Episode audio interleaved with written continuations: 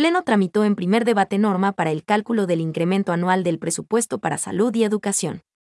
En el hemiciclo del Parlamento se analizó, en primer debate, el proyecto de reformas al Código Orgánico de Planificación y Finanzas Públicas, COPLAFIP, orientado a que los presupuestos para los sectores salud y educación sean incrementals, para lo cual la propuesta busca normar y regular el cálculo para su incremento anual, de conformidad con lo establecido en la Constitución, dijo el legislador Pavel Muñoz, ponente del informe de la Comisión de Régimen Económico.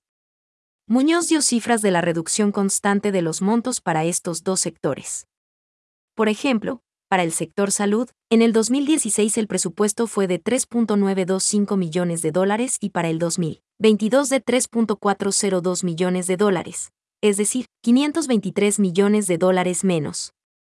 Lo mismo ocurre en el sector educación. En 2016 fue de 4.291 millones de dólares y en 2022 de 3.419 millones de dólares, es decir, 872 millones de dólares de reducción.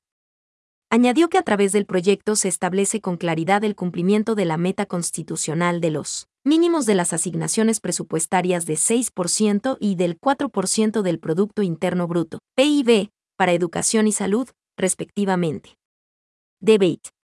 En el debate, 18 asambleístas de distintas bancadas mostraron su apoyo al proyecto y destacaron las disposiciones transitorias 18 y 22 de la Constitución, respecto de la obligación del Estado para destinar recursos en forma progresiva para los sectores educación y salud. Subrayaron que entre el 2016 y 2022, en educación hay una reducción de 872 millones de dólares, lo que significa el deterioro del sistema educativo.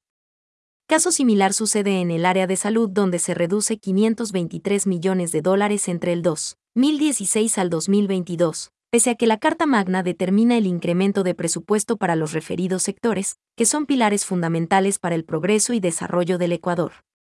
Enfatizaron en la importancia de garantizar los presupuestos incrementales anuales, así como la necesidad de realizar un análisis técnico financiero y económico.